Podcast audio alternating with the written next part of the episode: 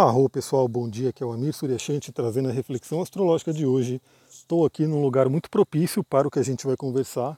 Eu estou embaixo de uma fileira de árvores de cipreste, inclusive uma bem grande, né, com um tronco já grande, ela parece ter uma boa idade aí. E, para quem não sabe, cipreste é uma das árvores, né, é árvore associada a Plutão. Né, então ela tem muito essa energia do que a gente vai falar hoje. Hoje é domingo, domingo, dia do Sol. Então vamos lembrar que dentro da tradição astrológica, dentro da tradição da magia, né, no caso, né, a gente tem uma energia planetária para cada dia da semana. E hoje, domingo, é um dia do Sol. Aliás, é um dia muito, muito interessante porque na nossa cultura, geralmente, né, claro que cada pessoa tem o seu estilo de vida, mas geralmente, pela nossa cultura, domingo seria consagrado como um dia de descanso, né, onde a pessoa teoricamente sai do dia a dia de trabalho dela. Ou seja, é uma ótima oportunidade de você parar e refletir. O sábado também, né? Porque sábado, sendo regido por Saturno, também traz essa energia. Mas o domingo é a luz, né? É onde você ilumina. Então, a cada domingo, você pode parar um pouquinho e fazer uma reflexão se você está vivendo a sua essência, a sua vida, né? se você está realmente vindo para ser quem você é. Se você está vivendo né, para ser quem você é. Isso é um tema muito interessante porque Muitas vezes eu faço o mapa das pessoas e elas falam, nossa, mas eu não, não sabia que tinha tudo isso. Ela achava que era só questão do signo solar e às vezes a pessoa, né, ela acha que, ela fala, mas eu não me identifico com o meu signo. Aí a gente tem algumas questões para trazer, né? Primeiramente porque o, a pessoa é um mapa, né? Ela tem todas as outras variáveis que vão se somar ao signo solar. Então ninguém é só o Sol, ninguém é só Aquário, ninguém é só Escorpião, ninguém é só Virgem assim por diante a pessoa tem um Sol naquele signo, mas ela tem toda uma série de outras, outros fatores que vão né, contribuir para quem ela é. É por isso que a gente fala, né? A astrologia não pega a humanidade e reduz ela a 12 tipos de ser humano. Muito, muito longe disso. A gente tem 12 arquétipos aí primordiais, mas a gente tem uma infinidade de possibilidades de expressão desses arquétipos. Então, só para vocês terem uma ideia, né? Por mais que ah, a pessoa é do signo de peixes, temos 30 graus do signo de peixes. Né? Cada um desses graus também traz um simbolismo. Aí temos decanatos, temos aí os dispositores, ou, enfim, os aspectos que se faz a casa, temos muitas e muitas variáveis para poder falar de uma pessoa.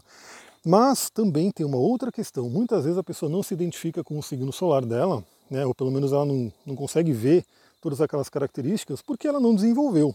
Né? Então também eu diria que o mapa ele traz um grande potencial para a gente, mas ele não é uma coisa que já é assim, né? A gente vem para construir. Então quando a gente fala, por exemplo, né, vamos falar de Ares, que se fala da coragem de Ares, e muitas vezes a pessoa pode ser de Ares e não, não vê essa coragem dentro dela. Mas por quê? Ela está lá como potencial, ela tem um grande potencial de desenvolver aquilo, mas porventura não desenvolveu.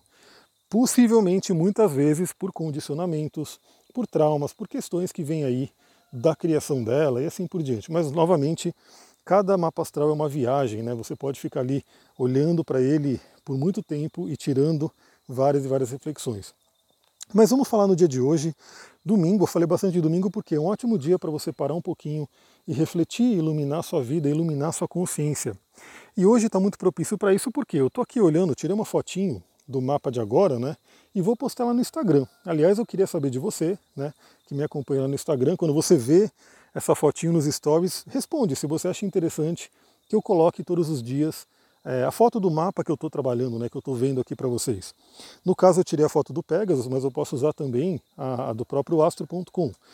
Eu acho legal isso por quê? Porque quem está me seguindo, que quer aprender astrologia, aliás, eu perguntei lá no Instagram, né, quem, quem for fazer o curso de astrologia comigo, responde lá também que eu quero ter uma ideia das pessoas mais próximas, aquelas que realmente estão junto aqui e que querem fazer o curso, eu quero já ter uma ideia de, de pessoas. Então, se você quer aprender astrologia, é muito legal você pegar essa reflexão que eu estou trazendo aqui e olhar no mapa e falar por que, que ele está falando o que ele está falando. Porque a astrologia também é isso, né? A astrologia, tudo que eu falo aqui, eu estou me baseando no simbolismo que está ali presente no céu. Então vamos lá, se você olhar o mapa que eu postei ali, você vai ver que a Lua está no finalzinho de Capricórnio e ela está na conjunção com Plutão. Eu diria que essa é, esse é o aspecto principal, conjunção com Plutão, agora pela manhã. Ela também faz aí um aspecto fluente, um sexto com Netuno, e faz também aspectos fluentes com Vênus e principalmente Mercúrio, né, um trígono forte com Mercúrio nesse momento. Aliás, então nessa madrugada você pode ter sonhado bastante, você pode ter tido acesso a questões do inconsciente, porque a Lua fez aí esse aspecto benéfico com Vênus, com Netuno, né, trazendo coisas aí do inconsciente, principalmente de forma onírica, né, pelos sonhos. E agora pela manhã a gente continua nessa energia até que a Lua mude para o signo de Aquário. Quando a Lua mudar para o signo de Aquário já traz um pouquinho de diferença aí das energias. Mas vamos lá, o que eu gostaria de trazer sobre esse aspecto, né, a conjunção da Lua com Plutão e esse aspecto benéfico com Netuno, com Vênus e com Mercúrio. Bom, eu queria trazer um pouquinho de mitologia. Eu acho que os mitos, eu acho que todo mundo deveria conhecer um pouco de mito, estudar mito, porque não é à toa que essas histórias arquetipais, essas histórias que vêm aí durante séculos, milênios até, não é à toa que elas perduram. Não é à toa que uma história vem sendo contada desde a Grécia Antiga até aqui, e ainda hoje, quando você fala sobre essa história com alguém, ela tem o que ensinar. Porque a humanidade sempre, sempre, né, desde do, do, todos os povos, aprendeu e ensinou muito através de histórias. Histórias, elas tocam o nosso inconsciente, é uma forma muito interessante de falar para a pessoa uma, uma, uma, questão, uma coisa ali, ensinar um, um, alguma coisa, sem necessariamente falar sobre ela. Né? Você conta uma história e essa história faz com que a pessoa reflita a partir da história, a partir do personagem, daquilo que aconteceu e coloque aplique na própria vida. Então os mitos, eles não são à toa. A gente tem aí grandes nomes que valorizaram muitos mitos, Joseph Campbell, Carl Jung e uma série de outras, né, os astrólogos que são da linha né, humanística, falam muito sobre os mitos. Então a gente tem aí muito o que aprender. E quando a gente fala de escorpião, por que escorpião? Né? Por que eu estou trazendo escorpião para a jogada? Porque a Lua está em conjunção com Plutão. Plutão é o regente moderno, é o regente né, que tem muito a ver com a energia de escorpião. Então a gente pode trazer essa reflexão muito forte, porque tudo que tem a ver com Plutão e escorpião são coisas muito parecidas. E casa 8, lembre-se disso. Né? Primeira coisa que eu diria para essa manhã, eu já experimentei isso, né? então você também já pode ter experimentado ou vai experimentar, ou aí depende novamente, como eu falei, do mapa de cada um. Plutão, ele é intenso. Escorpião, ele é intenso. A gente tem essa energia da intensidade. A Lua é emoções. Então, tudo que foi emocional, a emoção que surgir dentro de você, pode se intensificar a um nível muito, muito elevado. Eu já passei por isso, como eu falei, né? já tive aí no meu passeio com o Duque uma emoção muito intensificada aqui. E como eu sei disso, né, como eu já sei disso, eu falei, deixa eu sair dessa energia, deixa eu não entrar nessa energia, deixa eu desviar.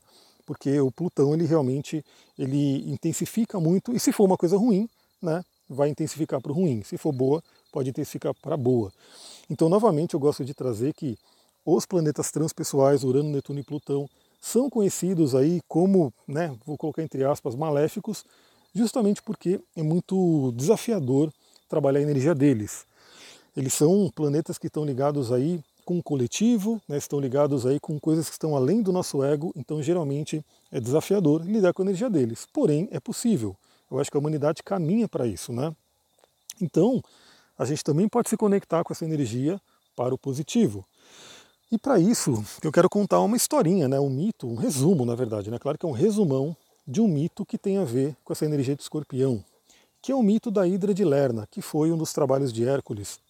Então Hércules tinha que vencer, né, tinha que dominar, derrotar a Hidra de Lerna, que era um, um monstro terrível, né, como se fosse uma serpente que vivia num pântano, num pântano ali muito escuro, e essa serpente ela era super venenosa, né, só o hálito dela já matava as pessoas, o sangue dela era todo venenoso, então assim, era uma, imagine uma serpente, uma cobra venenosa multiplicada por mil. Era a, a hidra de Lerna.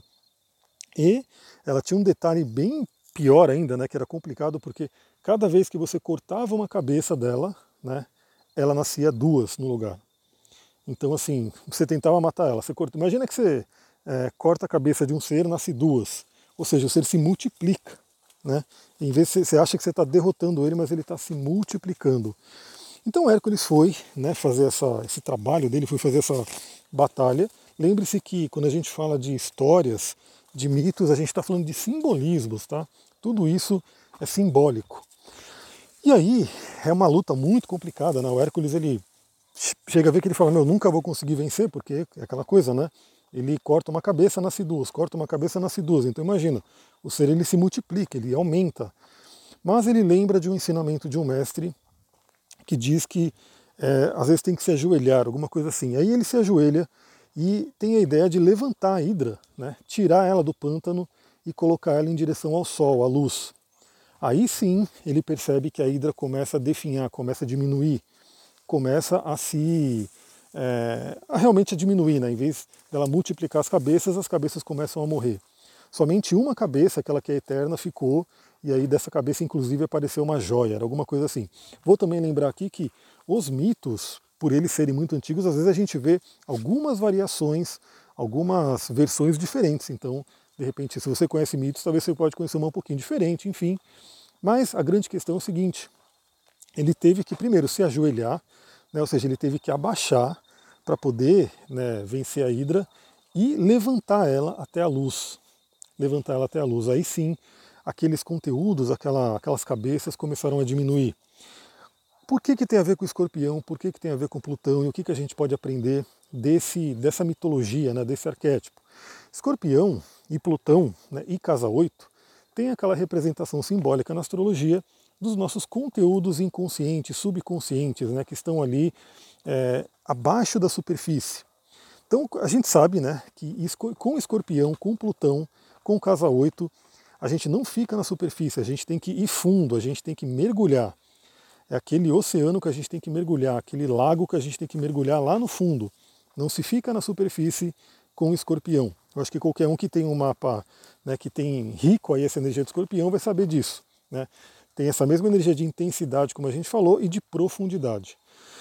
Então, é, a casa 8 e Plutão e Escorpião, e por exemplo, os planetas que estão no seu mapa que são tocados por Plutão, eles podem representar aí é, questões ocultas que estão sendo guardadas no seu subconsciente profundo. Né? Estão ali é, no pântano e essas questões podem ser questões dolorosas, podem ser monstros, né? É, como Jung falava dos complexos, né? Então os complexos eles imagina como seres, monstros marinhos que eles estão ali na profundidade do oceano, né? Pode ser num pântano aí a gente trazendo aí o mito da hidra de Lerna e eles estão ali. E assim a pessoa muitas vezes ela não se dá conta que eles estão ali, porque o nosso inconsciente é muito profundo. Mas vira e mexe essa galera, esses monstros, eles resolvem dar uma subidinha na superfície e se apresentam. Geralmente a gente até vê pela astrologia que muitas vezes isso acontece quando alguns aspectos do mapa são tocados por trânsitos, progressões, evoluções e assim por diante.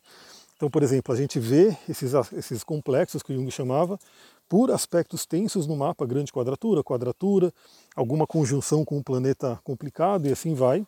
Então isso está ali de nascimento, ficou aquela marca.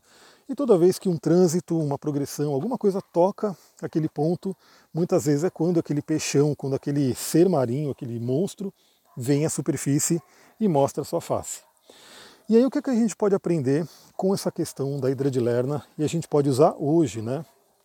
Você primeiro, né, tem que ter essa disposição de se ajoelhar. Se ajoelhar é o que? É ir fundo, é ter a humildade, porque aí muitas vezes essa humildade exige pedir ajuda para alguém, porque muitas vezes a gente está ali sofrendo, sofrendo, sofrendo, a gente não consegue chegar sozinho até o fundo, né, até aquele pântano. Aliás, o Hércules também teve uma ajuda, né? Eu falei, se você pegar a história completa, ele teve lá a ajuda de um parceiro dele que ficava ali com tochas, com flechas, com fogo e assim por diante. Então, às vezes a gente precisa dessa ajuda, né, ajoelhar, ter humildade de reconhecer que a gente não consegue ir sozinho e a gente pode pedir ajuda para alguém principalmente se for uma ajuda profissional. É, o, o ajoelhar também tem a ver com isso, né? Então deixa eu abaixar, deixa eu me abaixar, deixa eu ir para o centro do meu inconsciente, deixa eu realmente olhar lá embaixo o que está acontecendo. Ou seja, não adianta ficar brigando com a Hidra de Lerna é, na, na, na, casa dela, né? Ou seja, você vai, isso seria um rapor, é como é chamado o rapor. Você meio que entra no mundo dela, você se abaixa, mas para quê? Para conseguir levantá-la. Citei rapor por quê? Porque o rapor, que vem da PNL, é justamente isso. Você entra na, na sintonia da pessoa como? Você meio que se iguala a ela, você começa a ter a questão do espelhamento, a condução e assim por diante. Você meio que entra na frequência dela e depois que você está ali sintonizado com a frequência dela, você pode levar ela para outra frequência, para sua frequência, por exemplo. Então a gente tem que ter essa disponibilidade de ir para o subconsciente, entrar nesses medos. Então, É, esse é o trabalho que muita gente não gosta de fazer justamente por isso, porque você vai ter que lidar com medos, você vai ter que lidar com questões inconscientes. Quantas e quantas pessoas falam, ah, não quero fazer, não quero olhar para isso. É, eu já peguei pessoas que eu olho pontos no mapa ali, eu falo, tem isso aqui, ah, não quero olhar, não quero mexer, enfim. Aí a pessoa está evitando né, de se ajoelhar e realmente encontrar aquela hidra. Porque se ela não faz isso, fica muito complicado dela poder levantar aquela hidra para a luz. Levantar para a luz é trazer a luz da consciência. E quando você coloca a consciência em qualquer coisa, você consegue resolver, você consegue entender, você consegue compreender. Então hoje é um bom dia, já que a Lua faz a conjunção com Plutão e ao mesmo tempo um aspecto fluente com Mercúrio, que é a nossa mente racional, ou seja, a, Lua representando as emoções, o passado, aquilo que é instintivo dentro da gente, as experiências, as memórias, e Mercúrio representando a parte lógica, racional, que faz a gente compreender e entender. Além disso, temos a ajuda aí de Vênus também, que participou, né, deu um seu toquezinho ali para a Lua, trabalhando a questão do amor, dos valores, e temos também o grande Netuno, Senhor dos Mares, trabalhando junto, trabalhando fluente com o Plutão e com a própria Lua. Então aproveite nessa manhã, medite, né, faça suas caminhadas, faça sua conexão, de repente use seus oráculos, faça alguma coisa para trazer questões do inconsciente. Lembre-se de seus sonhos, pode ter sido bem interessantes. E à tarde a Lua vai mudar para Aquário, aí muda energia e provavelmente amanhã a gente vai falar sobre isso. Né? Hoje eu acho que eu não consigo mais mandar áudio, né? tem bastante coisa para fazer aqui, mas amanhã falaremos sobre a passagem, sobre a Lua, para da Lua sobre o signo de Aquário. Vou ficando por aqui, muita gratidão, Namastê, Harion.